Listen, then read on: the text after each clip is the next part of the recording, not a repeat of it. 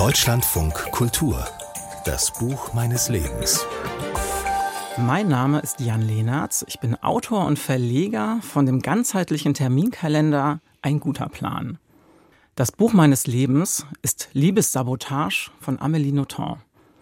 Ich habe das Buch 1997, glaube ich, bekommen und ich hatte bis dahin eigentlich das Lesen aufgegeben wieder. Als Kind hatte ich immer viel gelesen und dann einfach jahrelang gar nicht. Ich war in, in einer Punk-Szene involviert. Ähm, mich haben politische Dinge interessiert, aber Lesen und Literatur, das war für mich einfach zu romantisch und zu weit weg von meiner Lebensrealität. Und dann habe ich dieses Buch bekommen und dieses Buch ist einfach wie ein Rausch und so intensiv. Also alles, was ich äh, in meinem Leben zu dem Zeitpunkt eigentlich gesucht habe, habe ich in diesem Roman gefunden, der einen einfach so mitreißt. Und es geht um, um die Liebe von Kindern äh, zueinander in einem japanischen Diplomatenghetto, die dort einerseits einen Krieg nachspielen und andererseits geht es um eine Liebesgeschichte, also Kinder, die voneinander fasziniert sind und die Protagonistin beschreibt äh, diese Zuneigung wie so einen Rausch, der alles auf den Kopf stellt und alles dominiert. Und das hat mich so gefesselt, dass ich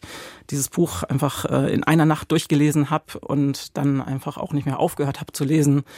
Ich lese das Buch immer wieder und verschenke es auch immer wieder, immer wenn ich denke, ich bin an einem Punkt in meinem Leben, wo sich alles zu sehr nach Alltag anfühlt und ich irgendwie wieder so einen Rausch und so viel Energie brauche, die mich wieder wachrüttelt und sagt, ja, eigentlich geht es im Leben ja um das, diese Energie. Also wie Energie und wie ein Rausch, ein legales Rauschmittel sozusagen, ist für den Autor und Verleger Jan Lehnertz der Roman Liebessabotage von Amélie Nothomb. In der deutschen Übersetzung von Wolfgang Krege ist das Buch im BTB Verlag erschienen.